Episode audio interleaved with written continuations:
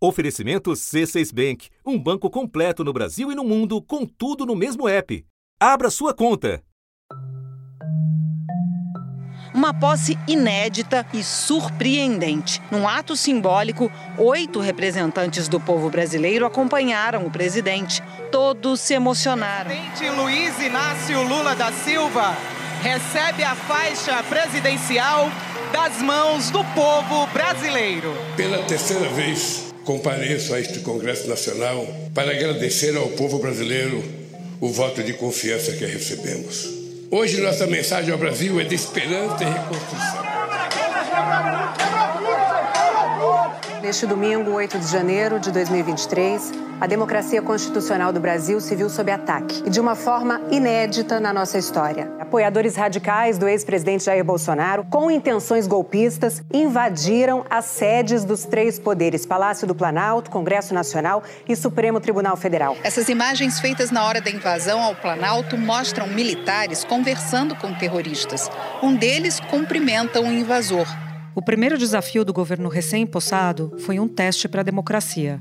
Foi uma demonstração de união das mais altas autoridades da República. Juntos, o presidente Lula, presidente do Supremo, presidentes da Câmara, do Senado, governadores, representantes de todos os estados saíram do Palácio do Planalto em direção ao Supremo Tribunal Federal. O presidente Lula dispensou 13 militares que trabalhavam em operações da segurança presidencial. O presidente Lula demitiu o comandante do Exército, Júlio César de Arruda, que foi, portanto, exonerado pelo presidente.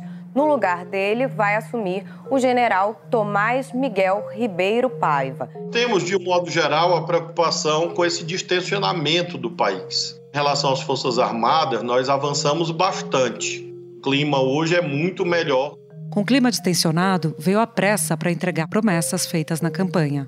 Nós não temos muito tempo para ficar pensando o que fazer. Nós temos que começar a fazer porque o mandato é muito curto governo começou os pagamentos do novo Bolsa Família. O valor médio é de 670 reais. O presidente Lula assinou hoje uma medida provisória para a retomada do programa habitacional Minha Casa Minha Vida. O governo anunciou que vai entregar também 186 mil casas que estavam com obras paradas ou atrasadas. A saúde voltou, o mais médicos voltou e voltaram para ficar definitivamente nesse país. Voltou também o Programa Nacional de Imunizações, que se tornou referência no mundo. Entre os desafios gigantes está o de fazer girar a roda da economia, processo que passa pelo equilíbrio das contas públicas em meio à inflação e juros altos. Não é possível que a gente queira que esse país volte a crescer com uma taxa de juros de 3,75%. Acho que esse cidadão que foi indicado pelo Senado tem a possibilidade de maturar, de pensar e de saber como é que vai cuidar desse país. Porque ele tem muita responsabilidade. O mercado está tateando a relação com, com, com o governo. Depende demais dos sinais que o governo vai colocar. Depois de três meses de trabalho e negociações, o ministro da Fazenda, Fernando Haddad, e a ministra do Planejamento, Simone Tebet, apresentaram hoje a proposta do governo federal para as novas regras de controle de gastos. Talvez não tenha 100% de agrado, mas a gente vê agentes financeiros do mercado gostando do que estão vendo, o Congresso reagindo bem. Mas o, o X vai ser as nossas negociações para ver que projetos e que votações nós vamos ter que fazer após para ajustar o arcabouço, como, por exemplo, na tese que o governo defende de não aumentar impostos. Isso aqui não é uma bala de prata que se resolve tudo. Isso aqui é o começo de uma longa jornada. Da redação do G1, eu sou Júlia do Alibe e o assunto hoje é Governo Lula, os 100 dias. Um episódio para analisar o início do terceiro mandato e entender quais desafios estão colocados à frente do governo. Para isso, eu converso com o jornalista Fábio Zambelli, vice-presidente de Assuntos Públicos da Ágora e analista dedicado à cobertura política há três décadas. Segunda-feira, 10 de abril.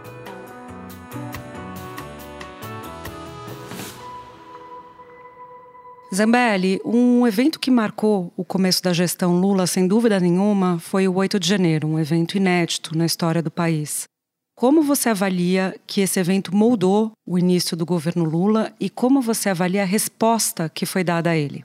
Olha, Júlia, nesse processo de transição e do início do novo governo, tem um antes e o depois do 8 de janeiro. Né? Eu diria que o governo Lula tem conseguido até agora fazer do limão uma limonada, ou seja, evidentemente foi um marco, uma data que vai entrar para a história como talvez a mais triste e trágica da nossa democracia.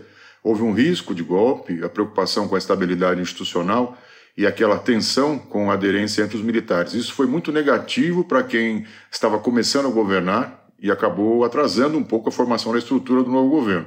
Agora, o que o Lula fez politicamente do 8 de janeiro é um ponto que eu chamo a atenção. Foi um episódio que funcionou como uma espécie de validador do ponto de vista institucional para o governo Lula. As instituições, os poderes, incluindo ali até os governadores de oposição, eles se uniram né, em torno do presidente, que era claramente o alvo daquele ato golpista, violento e criminoso. Então, em todos os movimentos do Lula até agora, nesses 100 dias, ele leva em consideração esse colchão de apoio institucional que conquistou com o 8 de janeiro. Isso acabou ajudando, na minha avaliação, o Lula na relação com o Supremo, na relação com o Congresso, que era muito hostil naquele momento, e também com os governos estaduais, especialmente aqueles do centro, sul e do sudeste, acabou pavimentando a governabilidade.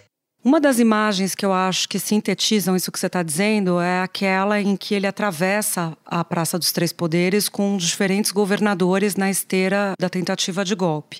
Você acha que ele ainda tem esse apoio que você cita em diferentes poderes também, ou ele perdeu isso no decorrer dos meses?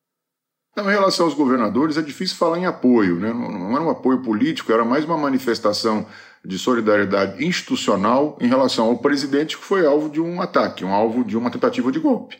Aquele movimento, na minha avaliação, essa foto que você mencionou, Júlio, principalmente com os governadores, ela estabeleceu parâmetros para essa relação. Quer dizer, não dá para o governante que assumiu agora o seu estado na onda de Jair Bolsonaro virar oposicionista sistemático ao presidente. Nesse ponto, eu acho que funcionou sim. Em relação aos outros poderes, eu acho que tem situações distintas.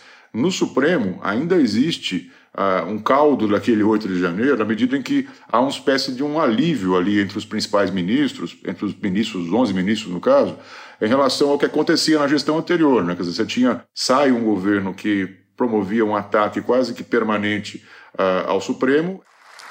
Eu fui do tempo que decisão do Supremo não se discute, se cumpre. Eu fui desse tempo.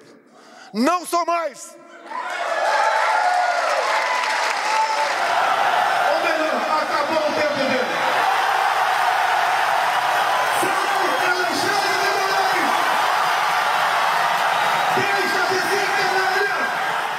Entra um governo que eh, procura estabelecer uma relação mais diplomática com a Suprema Corte. Então, acho que sim, no Supremo, eh, esse colchão aí do 11 de janeiro persiste, colchão de boa vontade e de apoio. Eu acho que tem muita gente precipitada. Primeiro, porque quem escolhe sou eu. Eu não estou preocupado com a escolha. Eu lamento que o, ministro Lewandowski tenha completado 75 anos e tenha tido que se aposentar. Mas a escolha do substituto dele será feita por mim no momento que eu achar que deva fazer. Mas o critério de escolha da forma que vai ser escolhida para apresentar ao Senado vai ser feita por mim. No Congresso, é, aquele momento do 8 de janeiro marcava é, o início da formação da base do novo governo. Ela começou ali na transição com a PEC a, aprovada na reta final do governo anterior, mas ela vinha se consolidando na montagem das eleições das duas mesas, da mesa do Senado e da Câmara, quando veio o 8 de janeiro, e de alguma forma colocou balizas nessa relação. Né? O próprio Arthur Lira participou dessa foto que você falou, né? o, Rodrigo Pacheco, os, vencedores nas eleições das duas casas, estavam presentes nessa fotografia. Os chefes dos três poderes da República participaram de reunião no Palácio do Planalto para tratar dos atos terroristas desse domingo. Lula, Rosa Weber, Arthur Lira e Vital do Rego publicaram nota conjunta em que rejeitam os atos golpistas, reafirmam as providências institucionais de cada poder e conclamam a sociedade a manter a serenidade em defesa da paz e da democracia. Então, de alguma maneira, serviu para amarrar né, é, os três poderes numa agenda é, de, de novo governo, de reconstru reconstrução dos parâmetros que foram é, rompidos ali no 8 de janeiro. Agora, olhando para diferentes setores do governo, Zambelli, Queria começar te perguntando sobre a questão social, que é o cartão de visitas dessa atual gestão. Houve uma reedição de programas de Lula 1, Lula 2, e houve a tentativa de resgatar algo que foi interpretado como uma destruição e que de fato foi, se olharmos para determinados setores, do governo anterior. Como é que você avalia esses passos que foram dados na área social pela atual gestão?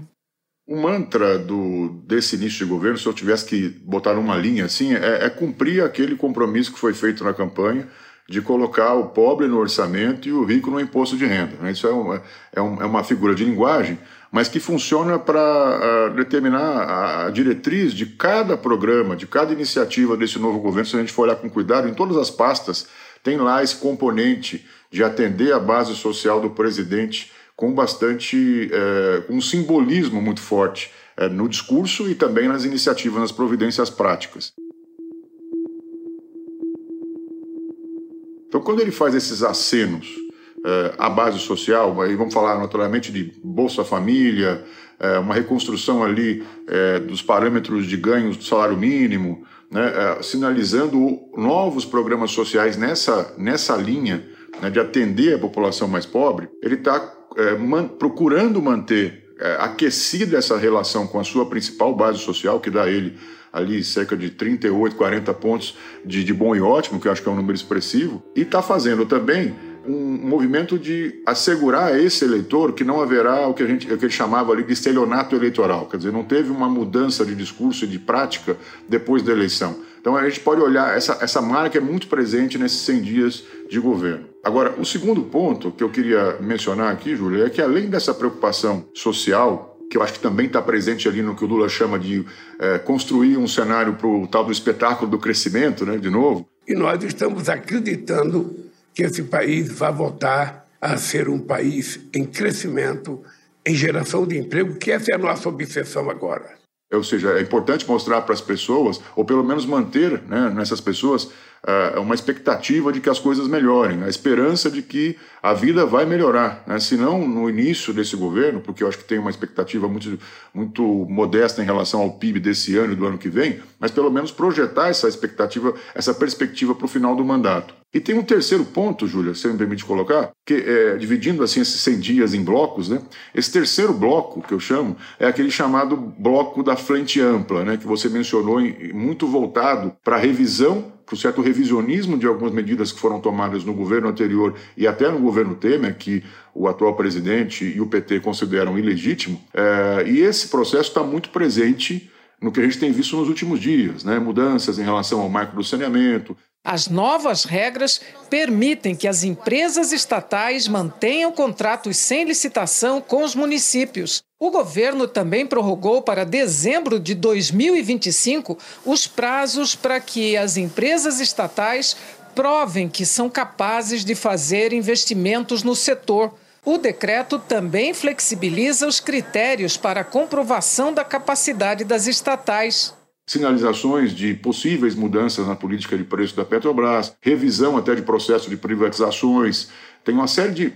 a mudança no ensino médio. Esse revisionismo, essa mudança de chave, ela faz parte dessa agenda que eu chamo de frente ampla, por quê? Porque ela contempla, Júlia, como você mencionou, é, esse processo que o Lula chama de reconstrução. E reconstrução serve para, sobretudo se a gente fala de saúde, educação, políticas públicas na cultura, em alguns segmentos que foram abandonados, digamos assim, pela gestão anterior, serve para criar nesse eleitorado que não é lulista, não é 100% Lula, mas que votou no Lula contra o Jair Bolsonaro, é uma, um certo alívio, uma certa sensação de que, olha, eu posso não concordar com a política econômica do governo, mas olhar para o passado e para o presente eu vejo mudanças, eu vejo avanços. Então, de alguma maneira, o Lula tenta com essas, essa, equilibrar essas agendas para manter aquecida aqueles 51% que votaram nele no segundo turno. Era exatamente essa imagem que estava na minha cabeça enquanto você falava, a do equilibrista. Queria então que a gente mergulhasse é, num desses blocos, que é o econômico, essa ideia que você coloca. Lula fica tentando atender às questões sociais que são urgentes no país e que dizem respeito ao público dele, sem dúvida nenhuma, e ao mesmo tempo tem deixado Haddad tocar o programa de ajuste. Como é que você enxerga o papel de Haddad sendo bombardeado pelo PT, inclusive, ao tentar tocar o ajuste, e o papel de Lula deixando Haddad tocar o programa? O Haddad tem, o Fernando Haddad tem, acho que é importante a gente mencionar que ele vem construindo, digamos que ele vem buscando, desde que ele foi nomeado, é, também validações, validações do mercado, validações do sistema financeiro, validações dos empresários, do empresariado, da indústria, de diversos setores que são importantes para, se a gente quiser olhar esse horizonte de crescimento. Eu vejo o ambiente, tanto na Câmara como no Senado, por incrível que pareça, se existe algo que tem consenso entre o deputado Arthur Lira e o, de, e o senador Rodrigo Pacheco, é justamente essa âncora fiscal, o esforço para aprovar a âncora fiscal. Olha, eu, eu, eu destaquei que eh, nós entendemos que existe uma boa vontade muito grande né, do Ministério da Fazenda de fazer um arcabouço robusto. A gente reconhece o esforço que está sendo feito pelo Ministério da Fazenda. Acho que denota claramente uma preocupação com a trajetória da dívida. A classe política eh, me parece que tem sido, até nesse início de gestão, a, a relação dele, por exemplo, com Arthur Lira, tem sido uma demonstração de como Haddad mudou, de como ele está hoje é, de alguma maneira, instruído e, e, e preparado para fazer esse jogo político, que era uma coisa que preocupava um pouco o mercado, os tomadores de decisão na virada do ano. Então, dentro desse contexto de que ele ainda está buscando validações e ainda está enfrentando é, é difícil falar em ala política, né, Júlia? Porque ele também é um político, foi candidato, foi prefeito, foi ministro, tem uma, é, sempre foi uma liderança no PT. Então, quando se fala em disputa de ala política, ala econômica, esse, eu discordo um pouco dessa construção, dessa semântica, mas, enfim, é o que se coloca um pouco. Tem um grupo é, olhando um pouco mais as medidas de alcance social ali, que estão no, no entorno do presidente, o chamado núcleo duro, ligado ao PT, a direção do PT. Uh, uh, e a governadores mais da região Nordeste, que estão ali no entorno do presidente, e tem o Haddad que está procurando uh, transformar suas políticas econômicas numa espécie de elo entre essa questão da responsabilidade fiscal e responsabilidade social, né, que foi uma dicotomia presente na campanha e na transição. Nós sabemos que nós temos que ter responsabilidade fiscal. Nós sabemos que a gente não pode gastar mais do que a gente ganha, mas nós sabemos também que a gente pode gastar para fazer alguma coisa que tenha rentabilidade para fazer o país crescer. Eu entendo que até então o Lula tem arbitrado nas questões que envolvem a chamada ala política e o grupo do Haddad de uma forma a preservar o seu ministro da Fazenda. Eu não vi nenhum movimento do Lula até hoje, desde a posse, que tenha desgastado de forma ostensiva o Haddad. Acho que, pelo contrário, teve alguns momentos ali que o Haddad eh, foi um dos poucos ministros, eh, ele hoje é um dos poucos ministros que chega ao presidente uh, com alguma intimidade, inclusive faz observações que corrigem rotas. Né? Eu não vejo no, na esplanada outros ministros que têm dito não, que têm dito para o presidente que ó, melhor ir para outro caminho. Então ele tem conseguido validar, acho que com uma relação uh, política forte com o Congresso, uh, e uma validação hoje dos atores do sistema financeiro, ele tem conseguido equilibrar essa balança. Mas, assim, é importante dizer que está começando o jogo. Né? Esse, a regra fiscal, por exemplo, que foi vista como uma vitória do Haddad, é como mesmo o próprio ministro diz, é um plano de voo. A execução dela é que vai testar, de fato, a vitalidade política do Haddad. Espera um pouquinho que eu já volto para continuar minha conversa com o Fábio Zambelli. Com o C6 Bank, você está no topo da experiência que um banco pode te oferecer. Você tem tudo para sua vida financeira no mesmo app, no Brasil e no mundo todo. A primeira conta global do país e atendimento personalizado, além de uma plataforma de investimentos em real e dólar com produtos exclusivos oferecidos pelo C6 em parceria com o JP Morgan Asset Management. Quer aproveitar hoje o que os outros bancos só vão oferecer amanhã? Conheça o C6 Bank. Tá esperando o quê? C6 Bank. Zambelli, aí a gente olha para a questão dos juros, né? Existe uma grande aflição nesses 100 primeiros dias e ela é verbalizada a todo momento pelo presidente, que é o crescimento. E o crescimento com a taxa 13,75 é difícil de acontecer, pelo menos na velocidade que Lula 3, a sua gestão, espera. Como é que você enxerga esse embate que dominou esses 100 primeiros dias entre Banco Central e o presidente?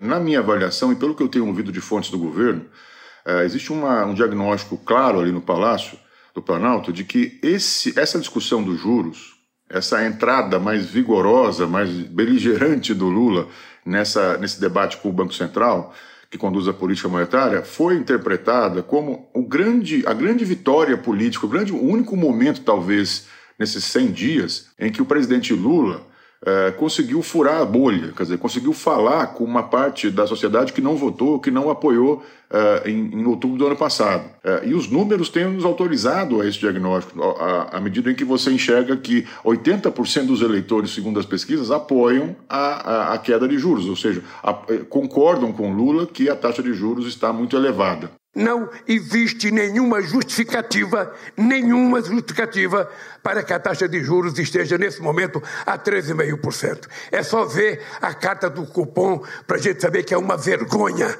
esse aumento de juros e a explicação que eles deram para a sociedade brasileira. Então, isso uh, por si só já explica um pouco por que, que Lula está insistindo nisso. Não é só, acho que tem uma, uma preocupação estratégica, evidentemente, de entender que uh, uh, essa taxa que está aí, essa Selic que está aí, ela trava aí uma expectativa de um crescimento que seja acima é, é, do, do, do 1,2%, que acho que está contratado para esse ano, essa taxa também acaba inibindo um pouco o crédito. Né? O governo Lula, se a gente for olhar no passado, era uma, era uma equação muito, muito evidente que ele tratava para projetar aquele espetáculo do crescimento de 2010, que era tinha uma política forte de subsídio, mas também tinha um consumo das famílias que empurrava o crescimento. E o consumo das famílias depende de crédito, depende de financiamento. E quando o governo tem esse diagnóstico de que está faltando crédito, então, ou está se desenhando uma crise de crédito, tem uma associação direta à taxa de juros. Então, eu acho que é, os juros passou a ser um vilão é, muito confortável para Lula atacar, para a equipe econômica atacar, inclusive para estabelecer é, esse parâmetro de relação com a política monetária que não é conduzida por um aliado do presidente. E isso tem sido deixado claro por Lula e pelo ministro Haddad nas suas posições públicas. Né? Existe um, uma autonomia do Banco Central que foi aprovada na gestão anterior, com a qual o Lula se comprometeu na campanha eleitoral, ou seja, foi feito um compromisso ali de respeitar o mandato do Campos Neto, eu, eu não, não, não, não discuto com o presidente do Banco Central. Eu fiz duas críticas à imprensa. Ele deve explicações, não a mim, ele deve explicações ao Congresso Nacional, a quem o indicou, porque ele tem muita responsabilidade. Ele tem mais responsabilidade do que o Meirelles tinha no meu tempo. É importante dizer que quem é o, o, malvado da história não é um cara do Lula, é um cara do Bolsonaro. Isso faz parte também da construção da narrativa política desses 100 dias. Concordo com você, Zambelli. É, tem uma estratégia política por trás dessa, dessas declarações dele, para além da discussão econômica. Queria te ouvir sobre as declarações de Lula. Eu entendo que algumas das declarações do presidente nesses 100 dias foram um tiro no pé. A gente poderia colocar essa questão dos juros, eu não avalio, eu vejo como uma estratégia, mas muitos analistas colocam um tiro no pé, a discussão e o embate com o BC. Mas eu destacaria, por exemplo, na área política, os embates com Moro e com Bolsonaro, alçando, por exemplo, Moro, que era alguém que estava no segundo plano, a um adversário é, para estar tá no ringue com ele. Como é que você vê essas declarações dele e os improvisos do presidente, se de fato você entende que foram algo que prejudicou o governo dele? Eu gosto de fazer um exercício de voltar um pouco no tempo e analisar um pouco qual, é, qual foi a, a, dinâmica, como evoluiu a dinâmica do discurso, da retórica de Lula desde que ele assumiu pela primeira vez em 2003. Né? Eles, e se a gente for olhar no passado, não muda muito, de verdade. Eu fiz esse exercício de olhar um pouco o, o discurso, como evoluiu esse, essa retórica desde 2003, e a gente sempre percebeu Uh, na fala do Lula, que é diferente da prática, acho importante colocar esse, tem esse, aplicar esse filtro, né? O discurso tem sido, em alguns momentos, diferente das medidas concretas, é, mas sempre foi um discurso de quem é assim, uma trajetória de um líder sindical, que tem um microfone na mão e uma disposição permanente de inflamar a, as plateias. Né? Eu acho que esse é o, esse é o Lula.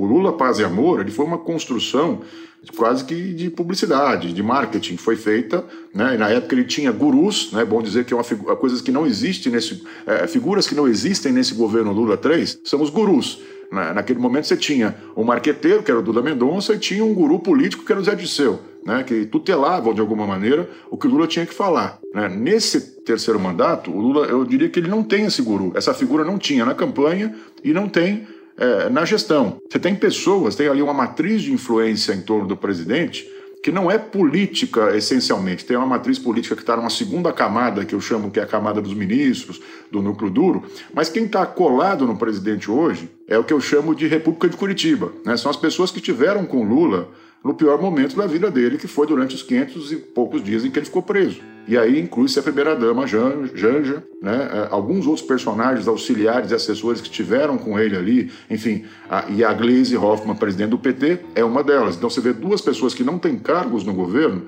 a Janja e a Gleisi, com muita influência sobre o discurso do presidente.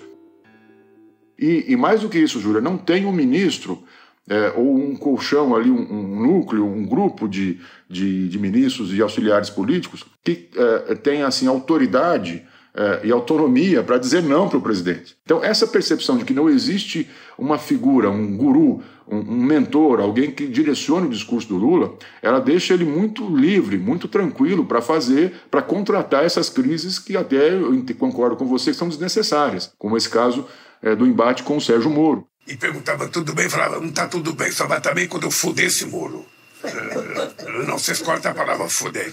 E na minha avaliação, isso só beneficiou o Sérgio Moro. O Lula ficou um pouco uh, ali como um personagem que tá, ressuscita um, uma figura que estava bastante opaca, bastante uh, escondida na disputa, no debate político nacional.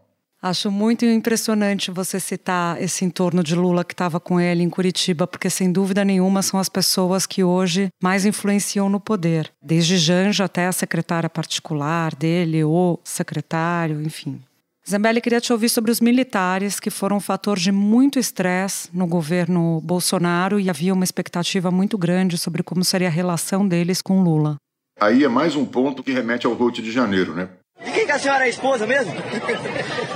Do general Vilas Boas. A esposa do general Vilas Boas. Uma celebridade. Esposa de uma celebridade também. Né? Tamo junto. Pelo Brasil, né? Brasil. Selva. Selva.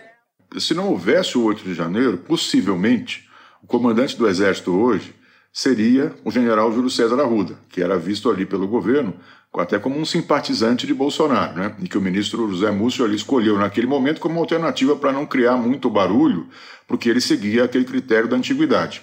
O 8 de janeiro, Júlia, permitiu ao Lula que ele ejetasse o comandante do Exército sem contestação quase alguma, porque o Lula criou, é, a partir, de novo, fazendo do limão uma limonada, né, ele criou condições políticas para trocar. E, e, o ingresso, na minha opinião, do general Tomás Ribeiro Paiva foi uma espécie de divisor de águas é, nas Forças Armadas, nas tropas, porque ele assume com uma fala forte de respeito ao resultado da eleição e de despolitização do Exército.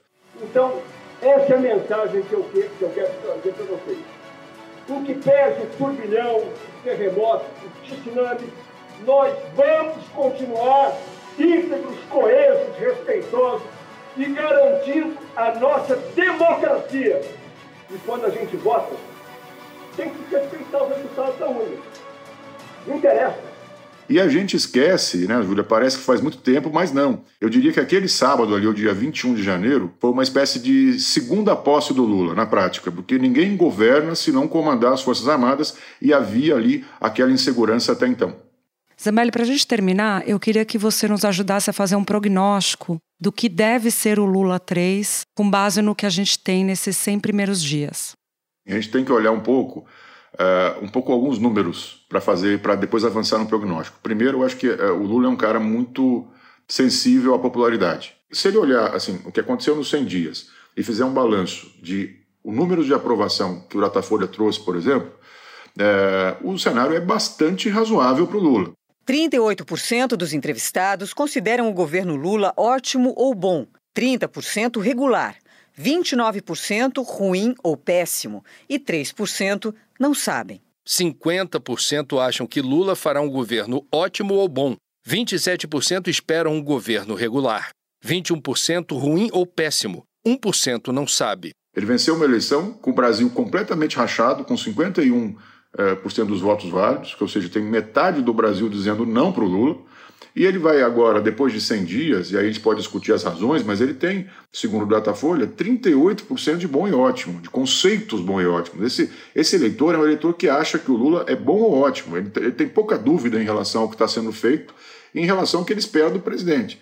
E, e mais do que isso, para mim, o dado mais relevante do Datafolha é o, é o índice de eleitores que consideram a gestão regular. Porque o regular Júlia, não é aquele cara que odeia o governante. Né? O regular ele aceita em alguns momentos e critica em outros. Ele vê alguns avanços, mas vê outros problemas. E tem nessa pesquisa do Datafolha um contingente de 30 pontos percentuais de irregular. É muito alto. Fazer uma conta de padaria, é, e bem de padaria mesmo, porque não é possível fazer cientificamente essa conta, tem quase 20% ali, 20 pontos percentuais né, de eleitores que não votaram no Lula no segundo turno, que hoje já falam que o governo não é tão ruim assim.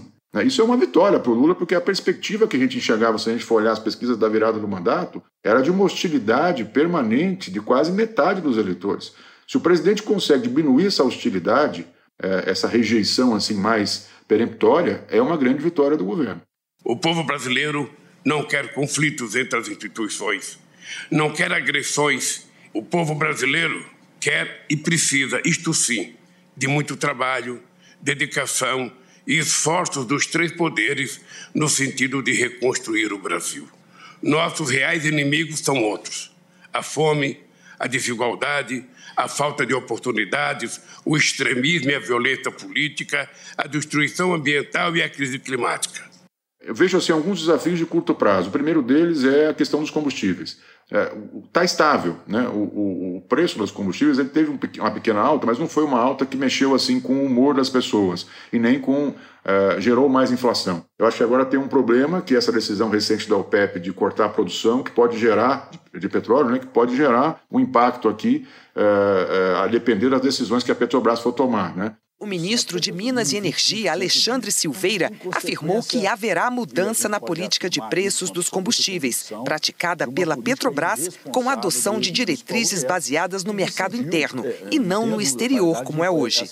O tal PPI, preço de paridade de importação, é um verdadeiro absurdo. O ministro afirmou que a mudança deve provocar redução entre 22 centavos e 25 centavos no preço do litro do diesel, que a Petrobras já possui orientação para alterar as diretrizes e que a previsão é que as mudanças sejam discutidas na próxima Assembleia Geral da empresa, marcada para o fim deste mês. A empresa afirmou que não recebeu nenhuma proposta do Ministério de Minas e Energia a respeito da alteração da política de preços. Eu acho que esse é um ponto importante porque os combustíveis eles deflagram uma percepção de piora nas condições econômicas, porque tem um efeito cascata na economia, que pode mexer com esse humor do Lula de achar que está fazendo tudo certo até agora, é, e, enfim, consagrado pelos números que estão chegando de pesquisas. Um segundo ponto é o câmbio. Né? É, se a gente for olhar da transição, desde a eleição até hoje, é, o dólar está assim, num patamar baixo e vem até apresentando, segundo os últimos dados que a gente colheu aí dessa semana, uma tendência de queda. Eu não vejo nenhuma mudança do Lula de conduta, de discurso, de prática política, se o dólar tiver estabilizado. Isso tende a levar o Lula para uh, essa, essa construção política de entender que está dando certo, está fazendo tudo certo. Então, isso pode ser uma armadilha. Como eu acho que nesses dois primeiros anos está contratado que o crescimento será baixo, não terá o pibão, né? vai ser pibinho, é, o que se alimenta hoje no governo é uma expectativa de que a reta final do mandato seja de um crescimento um pouco mais sustentável e de um pouco mais é, que gere uma percepção de melhora na vida das pessoas. E aí é o desafio, acho que de médio prazo. No momento em que começar a ficar claro que talvez não seja possível, e assim está dizendo isso porque é um, é um contexto global diferente, Júlia. Você tem hoje é, o mundo inteiro vivendo crescimento baixo e inflação alta. Então, o Brasil pode ser uma ilha? Pode ser uma ilha. Até torço para que seja uma ilha. Mas é difícil imaginar um crescimento robusto nos próximos anos. E na hora que isso ficar um pouco mais claro, é, acho que a grande, a grande questão que se coloca sobre o futuro do governo Lula é qual é a conduta que o presidente terá. Se ele vai acelerar no desenvolvimentismo, na linha ali mais próxima do que fez a ex-presidente Dilma Rousseff, ou se ele vai se, eh, se contentar com esse ambiente global diferente, essas condições econômicas diferentes, e vai trabalhar o processo de condução da sua sucessão uh, com os pés no chão e seguindo ali a cartilha do Haddad. Em grosso modo, seria isso. Zambelli, muito bom poder contar com a sua avaliação. Te agradeço demais e até a próxima. Obrigado, Júlia, pelo convite. Um abraço a todos. Este foi o assunto podcast diário disponível no G1, no Globoplay, no YouTube ou na sua plataforma de áudio preferida. Vale a pena seguir o podcast na Amazon ou no Spotify, assinar no Apple Podcasts, se inscrever no Google Podcasts, no Castbox ou no YouTube e favoritar na Deezer. Assim você recebe uma notificação sempre que tiver um novo episódio. Comigo na equipe do assunto estão Mônica Mariotti, Amanda Polato, Thiago Aguiar, Gabriel de Campos, Luiz Felipe Silva, Thiago Kazuroski, Etos Kleiter e Nayara Fernandes. Eu sou Júlia do e fico por aqui. Até o próximo assunto.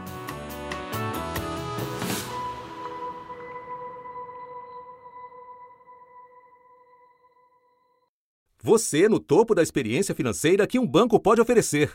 Escolha um banco completo no Brasil e em qualquer lugar do mundo. Abra sua conta no C6 Bank.